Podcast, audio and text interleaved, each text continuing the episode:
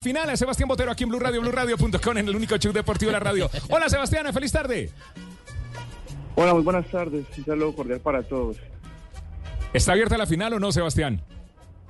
Sí, mucho. Eh, nosotros eh, salimos muy contentos y muy satisfechos por el resultado de ayer.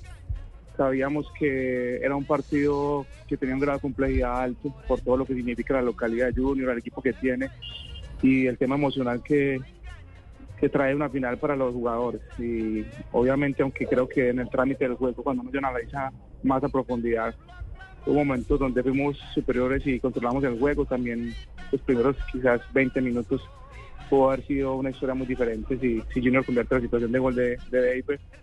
Y bueno, yo creo que también el partido tiene esos, esos momentos donde eh, tú sales del bache y puedes luego acercarte en el marcador, en el juego y afortunadamente creo que aunque perdimos el partido, pues quedamos un resultado que nos permite pensar en, la remontada en Medellín. Creo que el equipo se lo merece y que ha construido, digamos, esta final con bases sólidas y por eso estamos muy optimistas con que lo podemos hacer.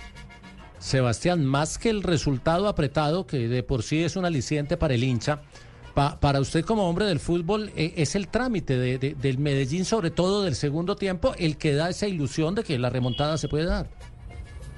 Sin duda, yo creo que el equipo, no solamente en el partido de ayer, sino a lo largo del torneo, eh, a través del juego y de su idea, una idea propositiva, valiente, de estar en campo contrario, de generar zonas de gol, de intentar dominar el juego a partir del balón, pues le permite a uno creer que el equipo tiene eh, argumentos sólidos para, ir a buscar el partido. Yo creo que eh, independiente de esos primeros 20 minutos que ayer yo siento que en el fondo también son normales porque había muchos jugadores jugando su primera final, el marco, el entorno, el calor que hacía y obviamente las armas que obviamente pues entraríamos a hablar otras cosas del juego que, sucedieron pues permitieron que Junior sacara una ventaja que, que pudo haber sido inalcanzable si nosotros no salíamos de ese bache en ese momento, pero creo que el equipo mostró eh, capacidad, madurez y bueno, creo que a partir del minuto 35 hasta final, finalizar el primer tiempo y luego casi todo el segundo tiempo el, equipo tiene control del juego, al frente, en algunas situaciones de gol.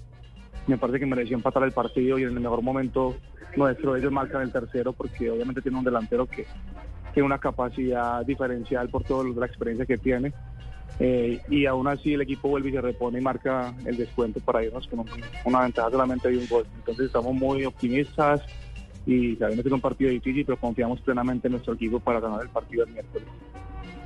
Sebastián, ¿qué, qué, qué lectura le dio usted viendo el partido de las dos sustituciones que hace el entrenador Arias iniciando el segundo tiempo, eh, sustituyendo a un delantero, un delantero centro, este, perdiendo el partido? Que generalmente no, no, no, los técnicos no, no, no lo hacen, no se animan a hacerlo. Este, pero ¿cuál fue su lectura en ese momento? Yo creo que es una decisión muy acertada. De hecho, pues yo estuve en el estadio ayer y eran las cosas que venía comentando con los jugadores que estaban al lado, que no habían sido concentrados, y era que nosotros estábamos en una inferioridad numérica de tres parados en la mitad, eh, e incluso en momentos cuatro parados, porque el extremo de ellos fuera de ahí, pero fuera enamorado, venían adentro para permitir el paso del lateral y muchas veces tenían cuatro parados en la mitad.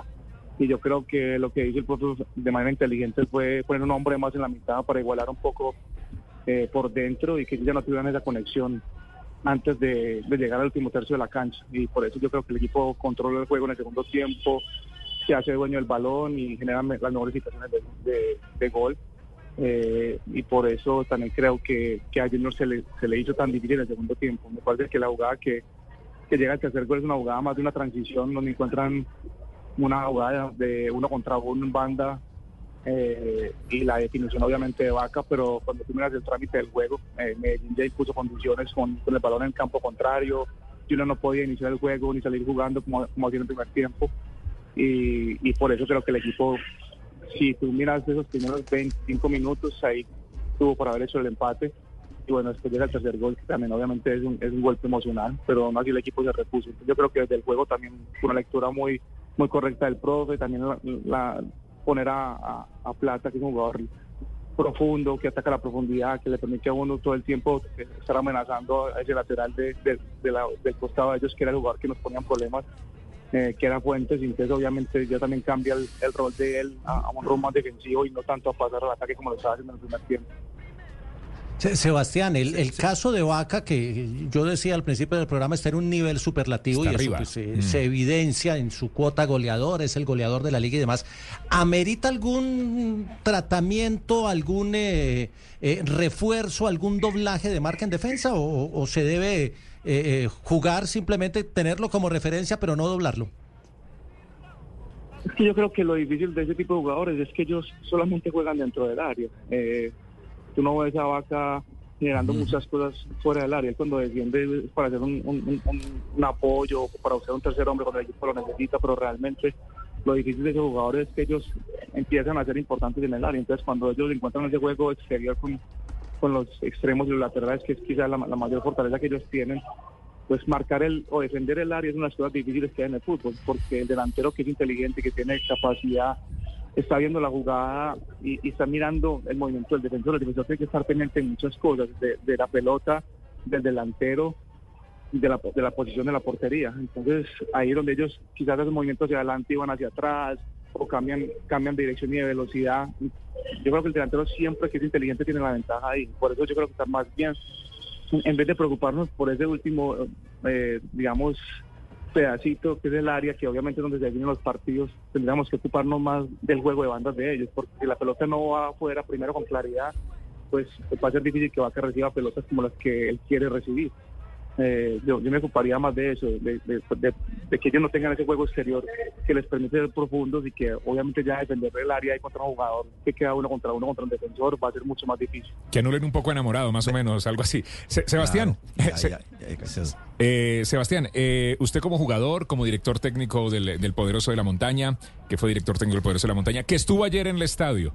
¿La temperatura afectó o no afectó un poco al Medellín eh, en la salida de los primeros minutos de juego?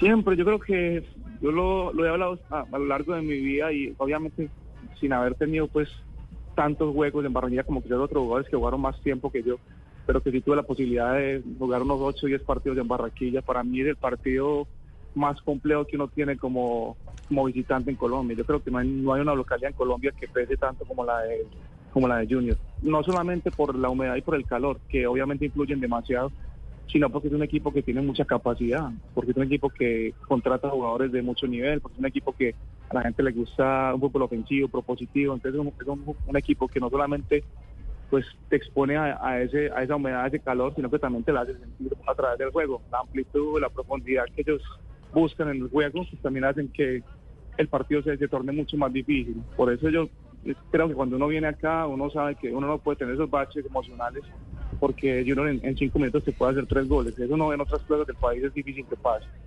Eh, y, nosotros teníamos eso muy claro. Al final siempre va a ser uno de los ítems que, que van a marcar una diferencia y, creo que todos los, equipos que vienen acá y, las elecciones que vienen a Barranquilla dicen lo mismo. O sea, es una localidad que es demasiado fuerte y, y por eso nosotros también salimos tan satisfechos por el partido como se dio, por, el, por todas las condiciones que teníamos que enfrentar y, y el equipo que estábamos obviamente con el equipo que teníamos al frente, que sabemos un equipo que, tiene también argumentos para estar en la final.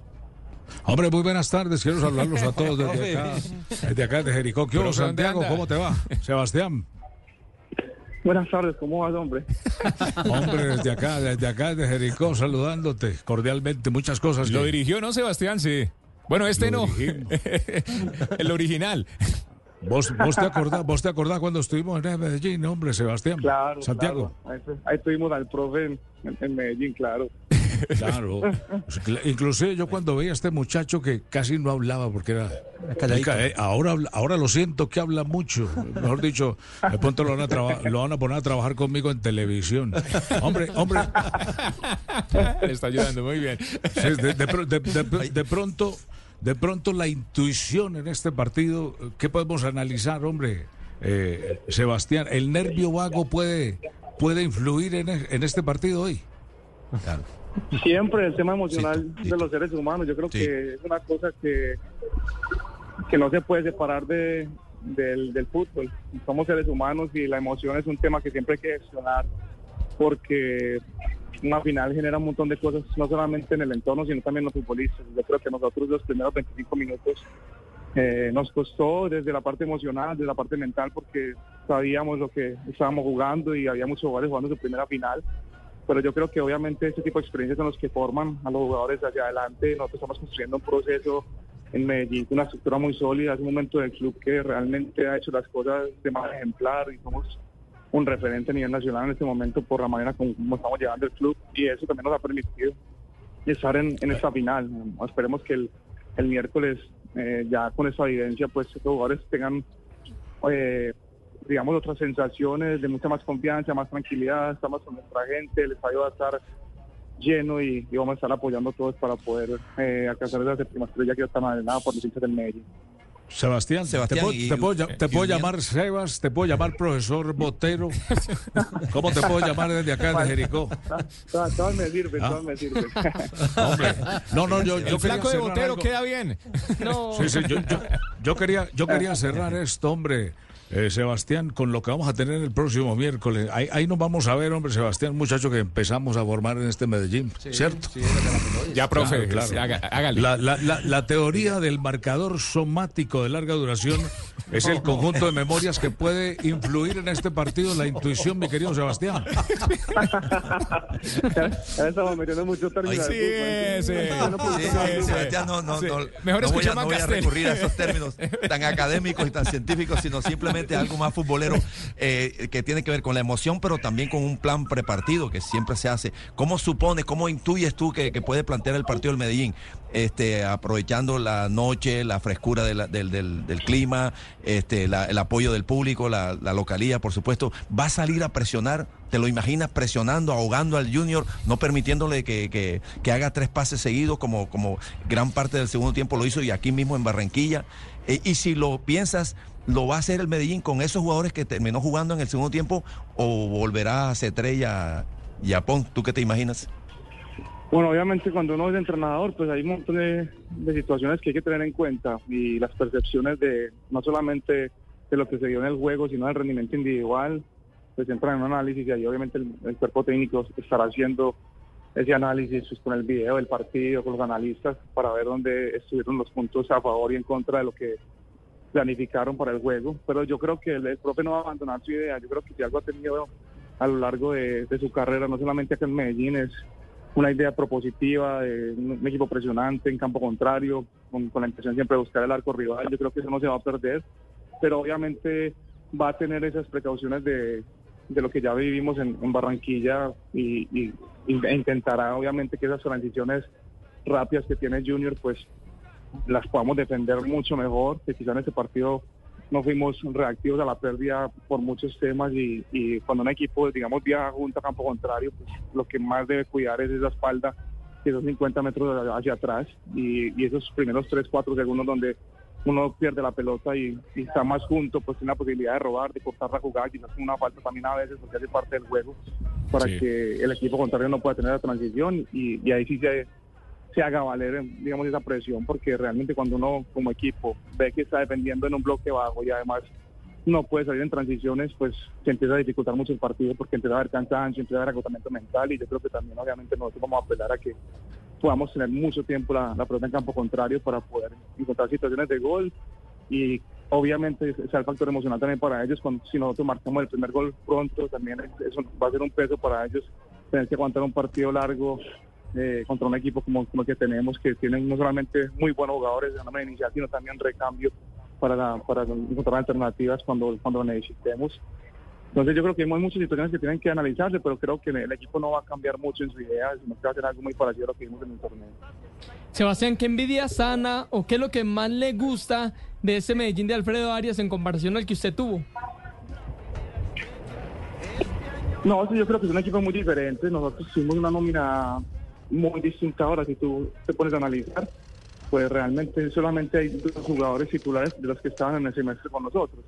son casi nueve jugadores eh, titulares nuevos que tienen ahora, entonces pues entrar a comparar no tendría mucho sentido. Yo creo que lo que lo que sí estamos muy muy felices en la institución es que venimos de, de tres por eso, incluso dos, porque el mío digamos que es, más un interinato y fue más algo para digamos poder llevar el proceso de una manera lógica y coherente hasta que llegara el, el, profe Arias, pero yo creo que el proceso de Javi González eh, también fue un proceso muy no solamente exitoso porque vivimos a una final, sino también un proceso que llegó lleno de información al plantel, de hábitos y de cultura de entrenamiento, Sí. de un montón de situaciones que nosotros teníamos que cambiar en el club.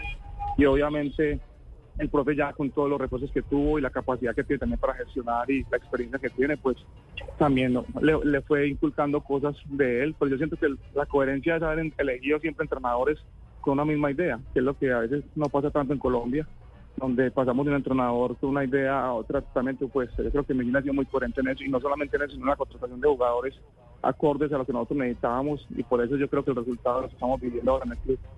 Muy bien, Sebas. Necesitamos a alguien que le corriera sangre poderosa, que jugara con el Medellín, que fuera técnico del Medellín y sigue trabajando con, con- con la institución, ¿cierto? Me imagino, Sebas. Sí, sí, señor, yo soy técnico de la categoría sub-20 en este momento. Ah, bueno, muy bien. Qué bien eh, por eh, Sebastián Botero. Pues nos vemos el miércoles en la gran final, eh, Sebastián. Bueno, gracias a ustedes y que Dios los bendiga. Listo, ahí estaba la opinión de un jugador, ex técnico de este poderoso de la montaña, sigue trabajando con el Medellín, están tranquilos, se llenará el estadio para el miércoles, JJ. Ave María, se va a llenar